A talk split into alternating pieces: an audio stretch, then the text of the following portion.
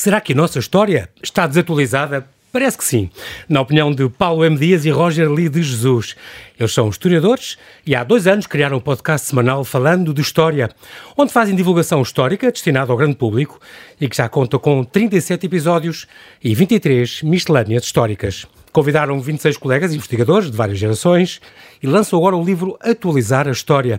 Uma nova visão sobre o passado de Portugal, em que abordam 29 temas de forma diferente e, por vezes, surpreendentes. Eu sei que estou numa rádio que tem um famoso podcast de história a divulgar outro podcast de história, mas sou daqueles que acham que quando as coisas são boas, devem ser divulgadas. E, para mim, divulgar história e leitura nunca é demais. Olá, Paulo. Olá, Roger. Bem-ajam por terem aceitado este meu convite. Bem-vindos ao Observador.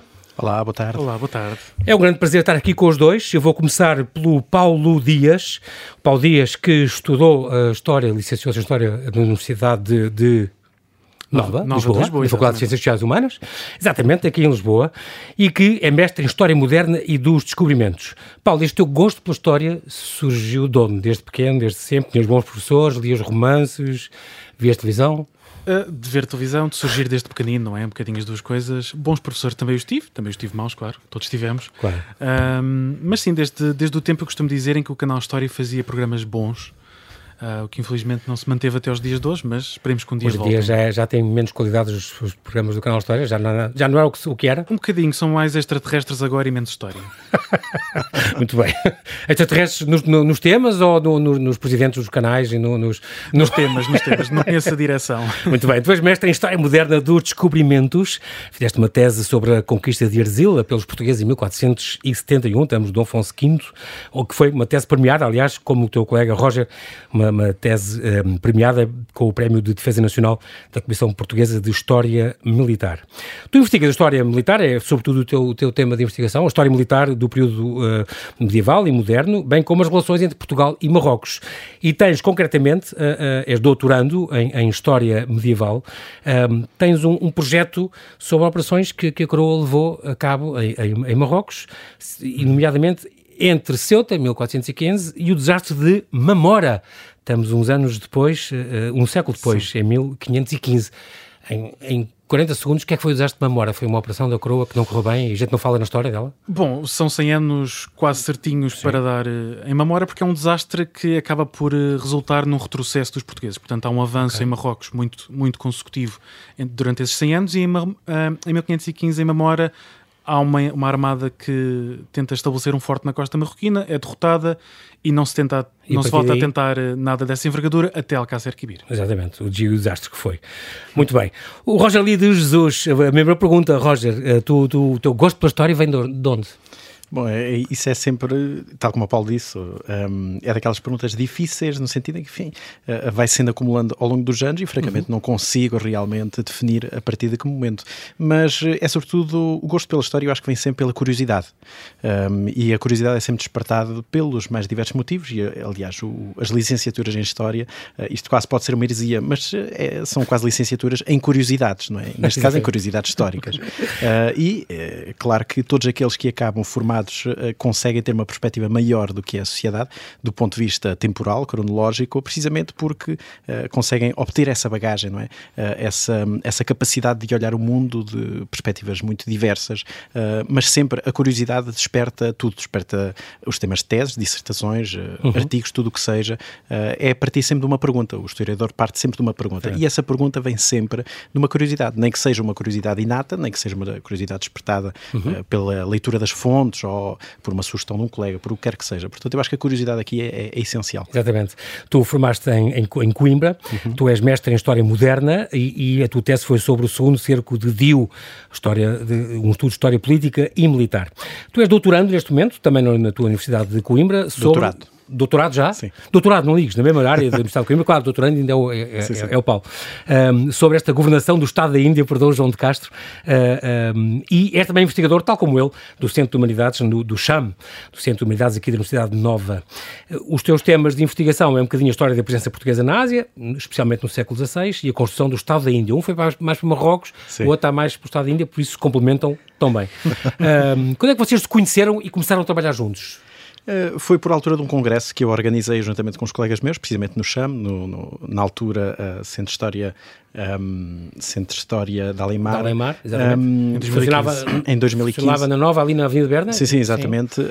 Um, e, portanto, foi um colóquio que organizámos precisamente uh, para revisitar a história militar de Portugal uh, e convidámos o Paulo, que tinha acabado de defender a sua tese de mestrado há muitíssimo pouco tempo, uhum. uh, e, portanto, e foi aí, enfim, e a partir daí voltámos a encontrar em vários colóquios, uhum. nomeadamente uhum. a Associação Ibérica de História Militar, do qual somos dois sócios, um, e a partir daí, pronto, enfim, a, a amizade foi se cimentando até chegarmos a esta, esta ideia louca de do, fazermos. Há dois anos fazerem este, este podcast. Este Como é que surgiu esta ideia? Vamos, pá, vamos fazer uma coisa, vamos conversar os dois, ter uma coisa de conversa de, sobre o tema da história, é uma coisa, eu acho importantíssima, mas quem é que se lembrou? Um podcast era uma boa ideia. Nós já tínhamos falado um bocadinho os dois sobre, sobre a ideia de um podcast, mas acho que, como tínhamos a ideia autónoma, o problema foi o momento em que dissemos a um outro: Ah, gostava de fazer um podcast. Ah, eu também. Portanto, parti um bocadinho daí um, este interesse pela divulgação que nós temos, não é? Nós, nós ouvimos podcasts uhum. de outros locais, então uhum. conhecemos, obviamente, o resto da história. Uhum. E Aqui sent... Exatamente, e sentimos a necessidade de. Gostávamos de fazer algo do género, achamos que é necessário e, é portanto. Necessário acabou por ser... seja para desmistificar e para Exatamente. esclarecer, não é? Porque... Sim, e na realidade o, o podcast surgiu uh, no meio da pandemia, uh, também porque hum. a pandemia veio nos mostrar que era muito mais fácil, um, enfim, uh, organizarmos coisas remotamente, não é? Enfim, o, o, o, mundo Zoom veio aí e, portanto, e é também onde nos movemos um, e, portanto, continuamos a, a, foi criado aí, continuamos os, a, a, gravar os nossos episódios remotamente, Sim. o Paulo em Lisboa e eu... em Coimbra. Exatamente. Muito bem. A que é que se deve esta popularidade, esta apetência da história, porque realmente nos, não é agora, é nos últimos anos, com o, o extraordinário divulgação até os romances históricos, com o canal histórico que já falámos, filmes, as séries, o Salazar ter ganho o português mais, mais, uhum. mais famoso, os Tudors, os Vikings, os cursos, os mestrados, os doutoramentos, há tanta coisa hoje em dia sobre história, porquê é que as pessoas têm esta sede? Porquê é que vocês acham? Eu acho que é um bocadinho por ser uma coisa partilhada entre todos nós. Eu acho que há um grande ênfase no que é partilhado entre nós, porque é parte, faz parte da nossa cultura, a nossa história, são elementos que temos em comum, a língua, tudo mais. Uhum. E eu acho que é algo que as pessoas, mesmo não sabendo muito em, em alguns casos, sentem como sua. E a verdade é que é, é sua, é uma uhum, história partilhada, é, uma, é claro. é, de todos nós. Claro que isso depois hum, é necessário ter algum cuidado quando se trata da história, e daí é que por aí, é, daí existirem os historiadores. Um, e daí nós também termos tido esta ideia de divulgar, porque sabemos que há um interesse generalizado, o que é bom, naturalmente, uhum. mas nem há sempre uma abordagem o mais correta possível para divulgar. Divulgam-se muitos mitos, muitas ideias eh, pré-concebidas. Tive aqui um, um, convidado, o António Fernando Nabais, que ele é professor de História, de Literatura e de Latim, ele próprio uh, mestre em História e Cultura Medievais, que me dizia isso, só inventaram, é um daqueles autores dos contos arrepiantes da História de Portugal, uma coisa uhum. para miúdos, uhum. mas que dizia, só inventaram duas máquinas de viajar no tempo, a leitura e a escrita. E realmente só, é uma maneira de a gente também viajar uhum. e, e invadir-se um bocadinho. E, e porquê é que é tão importante conhecer o nosso, o nosso passado? Bom, aquela, aquela clássica ser frase. A é? clássica não? do retiro os erros. Do... não, mas, não, não, mas, não, mas efetivamente. O, não, claro, uh, bom, a história uh, permite-nos compreender o passado uh, melhor. Ao olhar para o passado, conseguimos compreender o presente e preparar o futuro. Essa que é a clássica. Uhum, uhum. Mas efetivamente permite-nos ter uma visão muito mais abrangente do que é a sociedade, não é? Das nossas questões atuais, dos nossos problemas atuais, de uma perspectiva económica, social, cultural, qualquer perspectiva que quisermos olhar para ela, uh, temos sempre uma resposta histórica. E aliás, e isso é que faz com que haja tanta facilidade, tanta gente a falar de história uhum. tão facilmente, não é? Porque na realidade, enfim, temos tantos engenheiros a escrever sobre história, coisas tapafúrdias, uh, mas não vemos nenhum historiador a tentar fazer casas, a fazer casas ou planear uma ponte, não é? Para já. sim, para já. já vimos, já vimos mais. coisas piores. Sim, Exato. O, o, a mesma coisa, quer dizer. Qualquer temos engenheiros formados ao domingo, queres ver? não, mas é um bocado, quanto mais sabemos história, melhor percebemos tudo o que se passa hoje. Sim, sim, não, e é a mesma coisa, por exemplo, com os médicos, quer dizer, claro, uma exige pessoa obviamente uma certa... exige uma especialização e infelizmente a história uh, é vista uh, muitas vezes um, sem essa especialização. E na realidade a história uhum. é uma ciência tal como, a, tal como as outras e é preciso, tem, um, tem uma metodologia própria, tem uma forma de pensar e, portanto é preciso uma formação própria para claro. se conseguir abordar divulgar. o passado. A história tem uma grande popularidade, sim, mas a disciplina da história é das mais odiadas. Como é que vocês veem a história que se ensina no ensino básico e, e, e secundário? Porquê é que, porquê é que, uh, porquê é que os miúdos odeiam tantas vezes a disciplina de história? Porque é mal ensinada? Porque os manuais não são bons? Se vocês fossem professores, ensinavam de maneira diferente? Mudavam os manuais? A forma de ensinar? O quê? Bem, eu diria que. Porque não é possível, os miúdos não gostam. Eu, eu, não sei se esse é um problema só da, da, da, das disciplinas de história, não é? Porque se não formos é olhar para as outras, Sim, o, o, problema é claro Algumas que. Algumas que geram mais anticorpos, é Sim, exatamente. E, infelizmente. Muita gente e infelizmente a, a, história foi sendo cortada cada vez mais uh, e portanto o que nós sabemos é que hoje a carga letiva é muito muito Sabe? pequena uh, e do jeito que é preciso condensar o máximo possível digamos assim okay. porque há essa ideia de que é preciso decorar enfim não só a história mas nas outras disciplinas e portanto o que os professores tentam é fazer com que os alunos consigam decorar porque não há tempo quase nenhum para se consolidar conhecimento hum. efetivamente um, e isso é que é chato não é o decorar hum. se bem que ao, ao mesmo tempo que é chato é das coisas mais fáceis de fazer porque a pessoa decora, chega ao, chega ao teste, não é? Debita aquilo. Debita aquilo, debita aquela matéria esqueceu, e acabou, não é? Mas é, é um bocado, dizem que um, é uma história documental em que não há pessoas, eh, é abstrato, uhum. é de fichas, uhum. gráficos, tendências, datas, estatística, sociologia. Não há uma narrativa. A história que se ensina muitas vezes não tem gente dentro e a história é feita de, de, de, de histórias, de pessoas, cá está. E isso falta um bocadinho no ensino.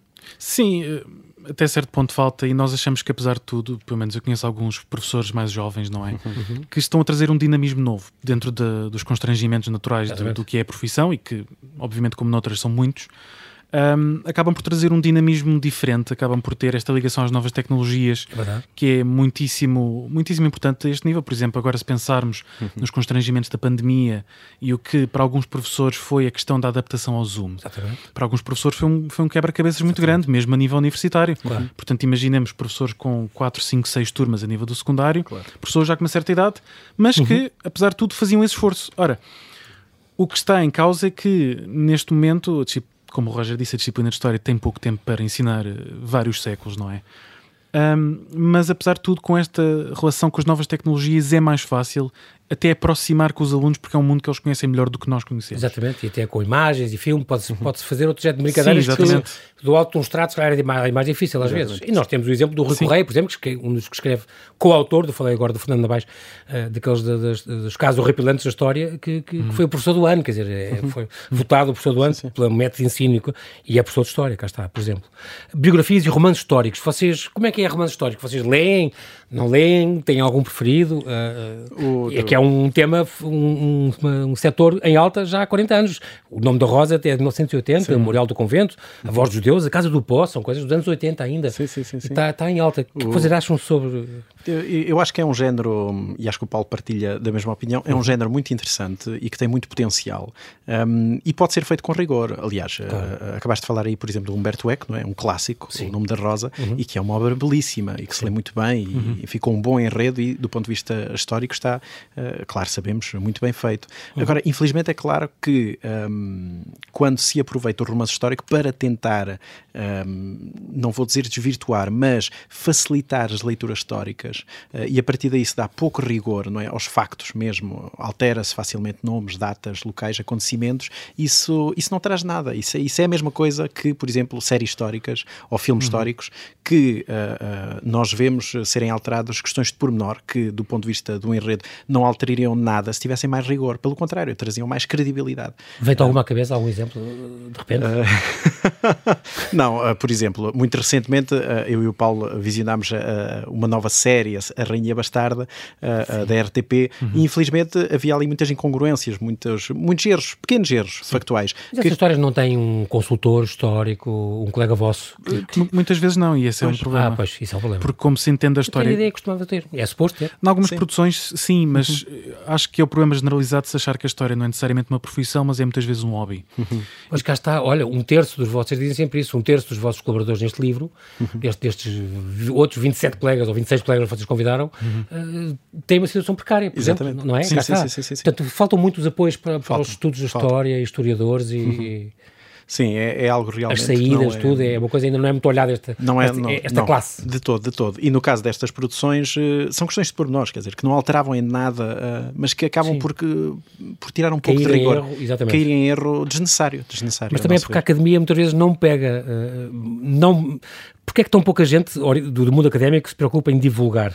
Embora, claro, há este problema da linguagem que é um bocadinho hermética dentro uhum. da, da, academia, mas ainda, ainda não há muito, muita noção entre os vossos pares que a divulgação é uma missão também vossa para o grande público. Porque... porque acham que fazer a história para os outros não vale a pena? Porque a divulgação para, para o grande público, infelizmente, não é muito avaliada uh, nas diversas avaliações, nas diversas etapas da carreira. Ah, okay. Exatamente. E de jeito que, portanto, se não é avaliada, as coisas acabam por cair. esse, esse, esse uh, Infelizmente é, é uma questão muito prática hum. uh, e que acaba por condicionar bastante estas, esta, esta, esta atividade de, de transferência de saberes. Mas é possível chegar ao grande público e ser rigoroso. É, isso é. Eu estou a lembrar do caso do, do, do, João Paulo Oliveira Costa, por exemplo, que, que dizia sempre com ficção, com a ficção eu posso relatar verdade histórica. Sim, os romances podem Paulo. ser os romances podem ser corretos. Ora, temos é que compreender que os romances são ficção e a história não é. Há que fazer uma, há uma linha que separa, mas claro que os romances, como os do professor João Paulo Oliveira Costa, que nós conhecemos, uhum. são bastante corretos, até porque são sobre o período que ele estuda. Uh, e queremos, tal como Humberto Eco, é sempre um, um caso muito célebre, Sim. tem o nome da Rosa, tem o nome da Rosa, tem o Baldolino, que são livros ótimos, Exatamente. porque ele conhecia efetivamente o período que estudava muito bem. Agora, quando pensamos em romances que são produzidos um por ano ou mais do que um por ano muito rapidamente para vender, claro que aí é sempre difícil serem mais uh, terem os cuidados que é necessário claro. ter com a história. Este, o, o, João Paulo Oliveira Costa dizia aqui mesmo nestes microfones, dizia romance histórico escrito por mim tem de a critérios muito rigorosos. Eu não fujo dos factos que uhum, sei uhum. e que aconteceram. Uh, tudo o que lá vier tem que ser verosímil. O resto das coisas ele depois, claro, que preenche com os buracos, com os diálogos, mas tem que ser verosímil. Tenta encaixar a ficção nos buracos que a história nos deixa.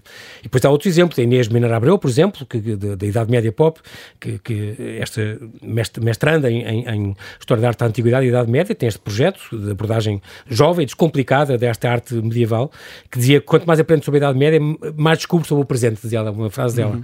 Ou o João Luís Fernandes, neste, neste podcast também do, do Repensando a, Idade Média. Já sabem o que é que eu vou falar agora, estamos a falar das pessoas que devem e podem divulgar história e com, com um fundo de verdade, e vamos falar uh, também da questão de serem às vezes uns legos, entre aspas, a fazer o mesmo. Aí vocês já torcem um bocado o nariz. Eu lembro-me do caso aqui uh, emblemático, uh, quando há um ano, faz agora um ano, o José Gomes Ferreira, por exemplo, diretor adjunto de informação da SIC e comentador indignado da nossa política económica, quando editou este Factos Escondidos da História de Portugal, o que os compêndios não nos dizem pela oficina do livro, livro com quase 500 páginas, e que vocês fizeram uma recensão este livro do, no 15º podcast, uhum. falando de história, uh, onde falaram o, o, Roger da ignorância enciclopédia, cito, assim, enciclopédica, e, e, o, e o Paulo de teorias rocambolescas, e realmente este vosso podcast, nesta altura, foi assim um sucesso imprevisto, teve vários dias no, no número 2 dos podcasts nacionais e número 4 no Spotify, foi um fenómeno uh, uh, para uma emissão dedicada a, a temas históricos, uh, uhum. não, não, não acontece. Mas realmente cá está, são quando vocês uh, são um bocadinho contra esta banalização das pessoas que vão, fazem estes livros, e há muitas, uh, sem ir às fontes históricas, sem só recorrendo à internet e, e desmontando estes mitos que estão mais que desmontados, mas pronto, vendem. Sim.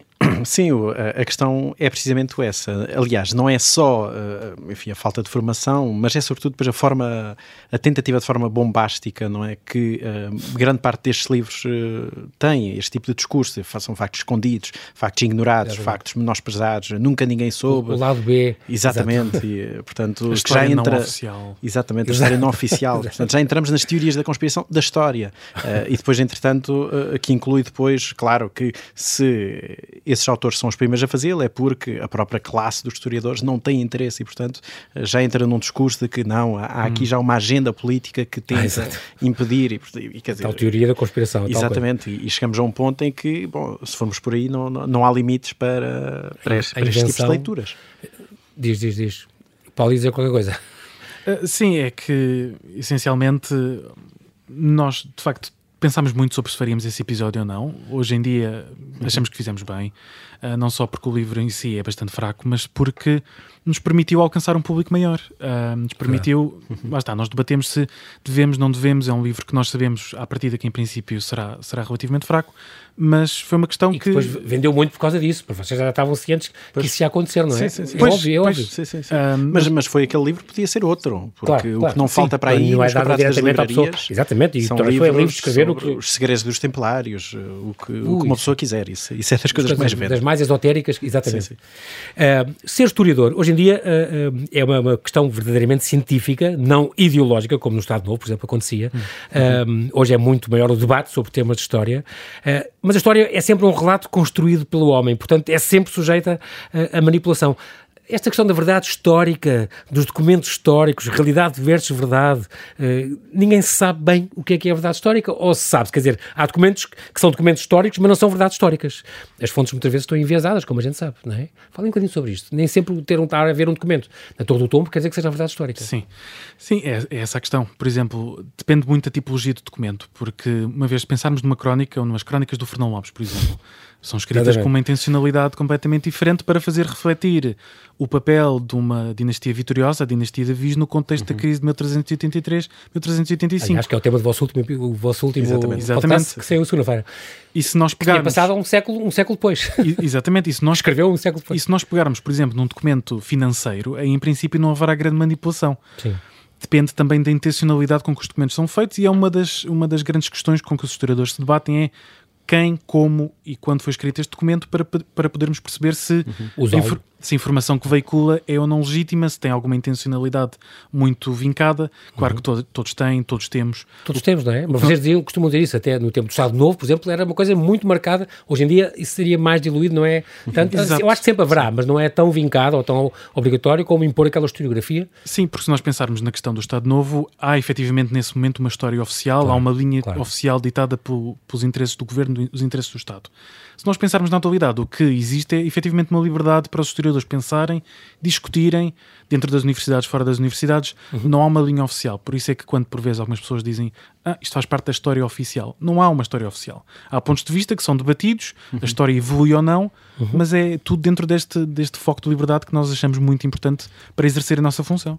Engraçado vocês falarem nisso, uh, mas hoje em dia, e com esta guerra no leste, é um, é um problema que se pôs imenso, uhum. porque tudo começou com, com, o Putin a fazer aquela lição de história uh, completamente falsa. Já tive vários colegas vossos que aqui vieram dizer este senhor não, não aprendeu a história, não, uhum. não reteve o que era importante na, na, altura e inventar, inventar uma história nova e depois obriga a, a, o querer apagar a memória e o querer, proibir que as pessoas falem ucraniano e uhum. proibir. Uhum. Tudo isso é repor a história como ele quer que ela seja seguida. Sim, isso, manipular é uma, completamente. Isso é uma reescrita da história uh, do ponto de vista político e isso, isso, isso não só agora. Aliás, uh, Putin sim. tem feito isso já há, já há muitos há anos, anos sim, claro. uh, tentando reescrever aquilo que foi a história da Rússia. Fez com a Crimeia, fez com Exatamente. O, mas, mas não é só. Há mais países que infelizmente estão a passar por esse processo. Por exemplo, Sim. as Filipinas agora, onde foi eleito o, o, filho do antigo ditador filipino, precisamente através de um processo de, branqueamento uh, do próprio período dos pais, não é? Em que as Filipinas atravessaram também uma ditadura de, várias, uh, de vários anos. Uhum. Isso tudo acabou por ser branqueado nos últimos tempos e o que levou à sua eleição uh, neste momento.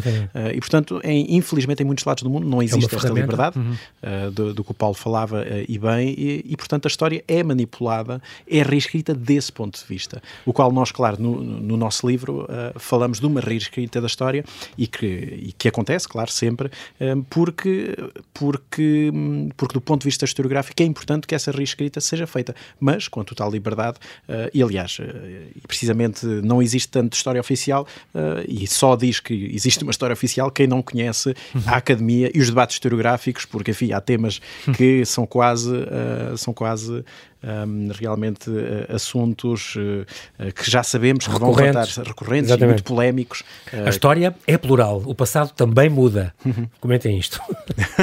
Não é só o futuro.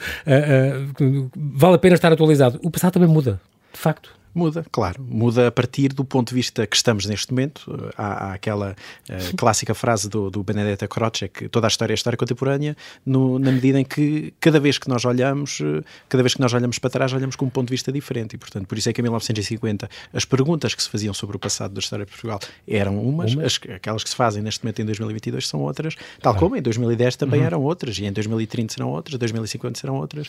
E, portanto, o, o, a, a visão do nosso passado reflete o próprio momento que, que, estamos a viver. Dizia alguém também que uma história é um produto de uma época e de um historiador. A história muda imenso com o historiador e o seu talento. E depois acrescentou imaginação. Não no sentido de criatividade, não de fantasia ou de ficção, mas uh, da maneira de, de escrever. Portanto, uh, o Rui Ramos também dizia que um historiador é, por natureza, revisionista.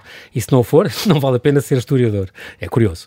Uh, qualquer bom livro de história reescreve a história. Hoje em dia é possível uh, ser objetivo ou ser imparcial, o Jorge Duby dizia que não, não há história objetiva. Mas vocês também partilham essa opinião, obviamente. Sim, partilhamos a opinião de, de Jorge Duby. Porque é aquela coisa que os pessoas dizem, não, não podemos ver a história com, com os olhos de hoje, mas não há outra hipótese. Não, acaba por ser inevitável, porque nós somos produtos do nosso meio ambiente, do nosso contexto. Eh, posso tentar olhar para a Idade Média com o maior desprendimento possível, mas haverá sempre uma. Uhum. Serei sempre afetado, digamos claro. assim, por ter nascido no século XX. Uhum. É inevitável.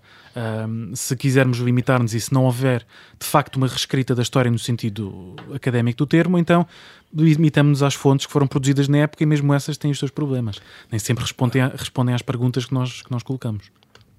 Ias dizer qualquer coisa, Roger, que porque, eu sei. Uh, um, porque neste caso, limitar-nos à fonte leva-nos simplesmente a, a, fazermos uma parágrafo, uma paráfrase das fontes, uhum. e portanto, simplesmente uhum. a dizer Sim. a fonte diz isto, a fonte diz aquilo. Uma citação uh, por isso. Portanto, as citações por si não, não dizem nada, quer dizer, uma pessoa pode, pode pegar no Fernandes, numa é? crónica, exatamente, Pronto. é preciso haver uma crítica à fonte. Uma e às vezes é esse problema, essa interpretação, essa crítica que falha, porque... E daí o vosso background é que é importante nisso, uhum. porque aí ensina-vos a fazer essa, essa contextualização Sim, e explicar claro. isso.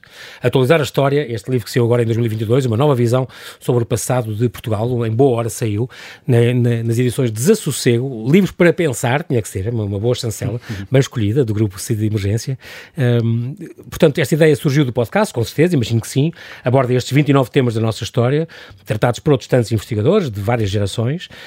Um, é muito bom, devo dizer isso, é daqueles livros que eu também gosto muito, devo dizer isto, porque uh, tem, são, cada caso eu posso escolher os casos que eu quiser e, e aprofundar a parte que eu quiser.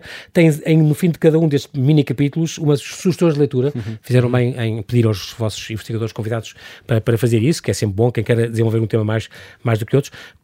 Quem é que escolheu os temas e os autores? Escolheram entre vocês, claro, mas uh, havia muitos mais, ficaram alguns de fora. Vai haver um, pode haver um segundo volume, estou à espera. Bom, Espero quanto ao segundo volume, esperamos que sim, sobretudo se este vender bem, não é? Mas nós. inicial... uma ajuda. Sim, nós inicialmente tínhamos ideia até para três livros. Tínhamos demasiados capítulos. uh... É isso que eu ia dizer, que limitaram. O que é que vos limitou este tamanho? O número. Porque é 29, isto é. Foi mesmo uma questão de tamanho? Era uma questão de tamanho. Inicialmente okay. era suposto ser em 30, mas os imprevistos acontecem uh, e já não podemos efetivamente conseguir 30. No entanto, era sempre os limites formais que nos foram, que foram discutidos com a editora, porque eles publicam uhum. livros com uma certa dimensão e, portanto... Tem uma grande coleção sobre a história de Portugal contada por romances, cá está, uhum. esta Sim, e nós, e nós tínhamos que limitar, portanto, inicialmente 50, acabámos por reduzir para 30, achámos que seria um número bastante redondo. Sim, sim. Uh, seria o suficiente para termos bastantes títulos, bastantes capítulos com temas que nos interessam, para e lá está, foi muito por aí. Nós pensámos na seleção de, de, de capítulos, uhum. dos temas que queríamos, o viriato, o, o passado muçulmano de Portugal, uh, o trabalho forçado nas colónias no século XX. E, portanto, a partir daí fomos, fomos um bocadinho escolhendo os autores, indo buscar as pessoas que se especializam nestes vários assuntos. Ah, foram, vocês escolheram os temas primeiro que gostavam de ver tratados? Sim. Sim. Uma, talvez 90, 95% do livro foi escolhido okay. a partir dos temas. Estava que estavam atentos às teses de doutoramento e de mestrado que têm havido nos últimos anos. Há alguns escolher... casos sim, mas, okay. mas na maioria foi a partir do tema. O que achámos que seria mais interessante Boa. desmontar, o que seria mais interessante repensar, porque o livro, mais do que efetivamente contribui para uma nova visão, mas uhum. Eh, contribui sobretudo para eh, se repensar a história de Portugal. Muito bem. Então, e como é que se atualiza a história? Atualiza a história é, uma, é parece um contrassenso, mas no fundo não é só com distanciamento, quer dizer, não é, o distanciamento histórico não é condição sine qua non, as coisas podem ser contadas, tem que haver realmente sobretudo investigação, não? Sim, claro. Bom, eh, descoberta de novas fontes. Exato, a forma mais fácil é a descoberta de novas fontes, que nos permite, enfim, novas leituras, novas sim. interpretações. Um, uh, eh, e a outra, a outra questão é novas visões, novas perspectivas, novas perguntas, não é? É aquilo que, que dizíamos então, há pouco, que, uh, que em 2022 fazem-se perguntas que não se faziam há 10 ou há 20 ou há 30 anos atrás. E, portanto, essas novas perspectivas, essas novas visões advêm dos nossos tempos. E, portanto, estamos um bocado aqui a, a chover no molhado, mas, uh, é, mas é isso. Exatamente. e, portanto, essas novas Explica perspectivas tudo. só só conseguimos chegar nelas também a partir de diálogos eh, interdisciplinares, não é? Uh, indo buscar questões uh, desde a sociologia, a antropologia, a linguística, a, eco a economia, o que quisermos, uh, mas é a partir dessa leitura que surgem novas ideias, novas perspectivas. Uhum. E, portanto, essa atualização é feita a partir, a partir daí. Um, a partir, lá está, de novas fontes, mas sobretudo a partir de novas perspectivas, novas formas de colocarmos as questões. porque, e, e nunca é demais frisar, e, e frisamos já estamos a frisar várias ideias que eu acho que os ouvintes vão perceber que é também aquilo que queremos destacar, mas que a história é feita a partir das perguntas. Sem as perguntas uh, não há investigação, não Sim. há investigação em história. Oh, Paulo, tu, tu um, eu estava agora a pensar uma coisa que já vos tinha eh, falado sobre a questão da, destes 29 temas, uhum. e sem contar o teu, uh, diz-me um ou dois que tu digas isto surpreendeu-me mesmo esta abordagem deste autor. É muito importante as pessoas verem, sei lá, não vale o Infanto Henrique, nem vale. Bom, eu sou um bocadinho. Suspeito. Lá, lá está, suspeito, tendencioso diz, diz. pela Idade Média. Portanto, Claro. eu seleciono um capítulo que nós temos sobre precisamente a cultura medieval, uma Idade das Trevas, da professora Covadão Gavalda Liso Casanova, da Universidade Clássica de Lisboa, que é um capítulo que procura desmontar muitos destes mitos e destas ideias feitas sobre a Idade Média, um, obscurantismo. o obscurantismo, um período, um período de estagnação científica e intelectual em que não se faz nada. E pensa-se um bocadinho, por exemplo, se pensarmos, os óculos são um produto medieval, as juventudes são medievais. Só por aí, ah, essa é uma das questões que eu aprendi precisamente e- neste capítulo. Eu lembro de outras entrevistas, exato, outras e convidados meus que falavam nisso. Viajou-se imenso na Idade Média e viajava-se imenso. E Dom Pedro, de partidas, já de coisas, conhecia-se imenso. As pessoas têm mania que não, que as pessoas ficavam nas suas triolas e nunca saíam. Não, mas era uma, foi de grande abertura e grande iluminação. Que é muito curioso. E aproveito também para falar de outro capítulo sobre a expulsão dos judeus e muçulmanos, que durante muito tempo foi visto como uma exigência dos reis católicos para a altura do casamento da, da sua filha com Dom Manuel, mas que na verdade nós conseguimos um, um historiador, o François Soyer, um historiador francês, que na sua tese de doutoramento tratou desta questão e resumiu-a em 5, 6 páginas. Ah, e portanto, basicamente percebe-se que, não, na verdade, não foi uma, uma exigência matrimonial a expulsão dos judeus nem dos muçulmanos, foi uma ideia muito própria de Dom Manuel que pensou: bom, vamos tentar lidar com os problemas religiosos ou pseudo-problemas religiosos que aqui temos, Libertando, empurrando esta gente. empurrando esta gente ou convertendo-os, que foi o que acabou Ah, por pois, acontecer à, à força. à força aos judeus, mas os muçulmanos foram efetivamente expulsos. Exatamente. E que também por é, vezes são coisas diferentes. É, e nesse livro, no vosso livro, fala nisso. Sim, sim. Não, Sim. não são, esta expulsão não é a mesma. As pessoas confundem. Exatamente. Puseram fora, não é bem. E aqui fazem questão de dizer, e eu gostei desse capítulo. Não, são, são coisas diferentes, vamos tratá-las de maneiras diferentes. Mesmo pergunta, Roger, de- daqui, eh, uma grande surpresa, algo, algo que tenhas mesmo surpreendido? O- Bom, lá está, como o Paulo, nós somos muito parciais, não é? Esta escolha. Claro, tu mais a história moderna. claro. Um, ma- mas, sobretudo, enfim, nós. uh, Enfim, para nós, claro que o, o livro está bem conseguido, seria, seria difícil dizermos agora que o livro não está bem conseguido, mas uh, está bastante equilibrado, na nossa opinião. Mas se eu tivesse que uh, relevar algum, assim, só, só por ter de o fazer, e isto não é, obviamente, nenhum desprimor para, para os outros autores, uh, uh, eu destaco aqui dois artigos que são seguidos e que abordam questões um, que se complementam. O primeiro é da professora Amélia Polónia, do Porto, sobre prota- protagonistas do esquecimento, desempenhos femininos na expansão marítima e ultramarina portuguesa, que aborda as questões, precisamente, do papel das mulheres, onde é que estão as mulheres, uh, que infelizmente foram esquecidas durante, durante demasiado tempo. Um, e logo a seguir o artigo uh, um, do nosso colega Helder Carvalhal, investigador do CIDEUS, da Universidade de Évora, o que significava ser homem no passado, masculinidade em perspectiva histórica, um, e portanto são dois artigos que abordam esta questão de história do género uh, e que uh, achámos que eram bons artigos, boas perspectivas uh, para repensar, não é? São Exatamente. temas que... Até porque uh, estão agora na, na, Exatamente, exatamente. Vieram à baila outra vez, é? Mas que não são coisas eh, novas, bem pelo contrário. Um, e o outro artigo que eu destacaria é da professora Mafalda Soares da Cunha, também da Universidade de Évora, intitulado O Império de Resistências, 1500-1850, eh, e que mostra realmente, que desmonta a, a ideia que infelizmente continua muito presente de que o Império Português foi diferente, foi um império integrador, eh, face àqueles... eh, A aculturação e aquela Exatamente. coisa, e casávamos políticas de Exatamente, e, portanto, que havia uma aptidão natural, enfim, essa tese Uhum. luso-tropicalista. E, na realidade, este artigo mostra muitíssimo bem que, eh, enfim, obviamente as coisas não foram assim e as resistências eh, à expansão colonial portuguesa eh, existiram, não é? De, de um lado, de uma ponta à outra do Império. Império. E, portanto, é também baseado num, num projeto que a própria coordena em Évora, com financiamento europeu, e que mostra precisamente, então, isso, essas resistências ao Impérios, Ah, o que mostram um- que, um livro. que não foi, obviamente, uma história pacífica de todo. Exatamente. Um, vocês, o- o- há muitas reações dispares, com certeza, ao, aos, aos vosso, ao vosso podcast. Uh, há quem goste e quem não goste. Uh, vocês têm muito hate mail? Pessoas que vos desancam porque vocês disseram não sei o quê, ou porque desmontaram aquele mito e aquele herói que as pessoas tanto queriam. Ocasionalmente. Ah, o que tende a acontecer é que nós temos bastantes, eh, temos ouvintes bastante dedicados que estão sempre em, em contacto connosco, no e-mail, Fiéis. nas Uhum. plataformas, seja nas plataformas nas redes sociais. E que de facto 99% são pessoas a dar-nos os parabéns ou a fazerem sugestões, e depois há ali 1% de pessoas que de facto nos dizem que nós somos uns comprados, uns vendidos, seja o que for, ah, presumem. Que só queremos destruir a história de Portugal. Sim, exatamente. Que efetivamente somos uns traidores à pátria. Sim. Que presumem ideologias disto e daquilo, exatamente. que fomos comprados por não sei quem. Ahm, não tanto como nós esperávamos a certa altura. Pois é, mas- como dizia o outro, se eu não tiver hate mail é porque não estou a fazer bem o meu trabalho. Alguém. Sim, de vez em quando aparecem, mas ah, lá está, quando tocamos em temas mais, por exemplo, quando, eu falo, do, quando eu falo do Infante Henrique, aí é inevitável. Sim, sim. Ahm, mas, por exemplo, quando falamos também de- dos descobrimentos, também é inevitável. Uh, há, te, há, temas. Que já o, o, João Paulo Vera Costa, que fez aquela biografia do Infante Henrique, dizia uhum. mesmo, vou, vou, é a parte humana dele que romper aquela ideia errónea que a gente tem nos manuais, que ele era implacável, egocêntrico, é obstinado, uhum. não tem noção do outro lado, das, de, e é verdade, sim, sim, as pessoas têm, têm, humanidade, têm profundidade, não é? Não é só o que aparece no, no, nos livros. Nós agora, muito resumidamente, para cada um, porque temos a três minutos a acabar, um, há um ou dois temas que eu vou, que eu vou pôr aqui à, à, ao, ao, vosso comentário mesmo, para suscitar esse, esse comentário. Por exemplo, a questão da uh, devolução da, da arte das ex-colónias, uh, às colónias. Portanto, a França começou a fazer isso. Uhum. Houve uma proposta cá no, no há dois anos, do, no nosso Parlamento. Isto é bom, é mau? Descolonizar, descolonizar os museus portugueses. O que é que vocês acham disso? Ou pertence à nossa história? Ou... O, eu, penso, eu penso que sim. Eu penso que é algo que mais cedo ou mais tarde vamos ter que pensar, vamos ter que debater essas questões. Se bem que, claro, que quando se compara o Museu Nacional da Arte Antiga com o British Museum, enfim, são coisas diferentes, sobretudo a política de aquisição foi diferente. Uh, no caso português, eu penso que se poderá colocar mais, por exemplo, nas questões do Museu de Etnologia, um, uh, ali no Restelo, sim. Mas uh, isso são tudo questões políticas que têm que ser baseadas, claro, no conhecimento histórico, mas que só podem ser feitas a partir de um momento de reflexão. Um, e, e, essa reflexão não pode ser feita ao de leve.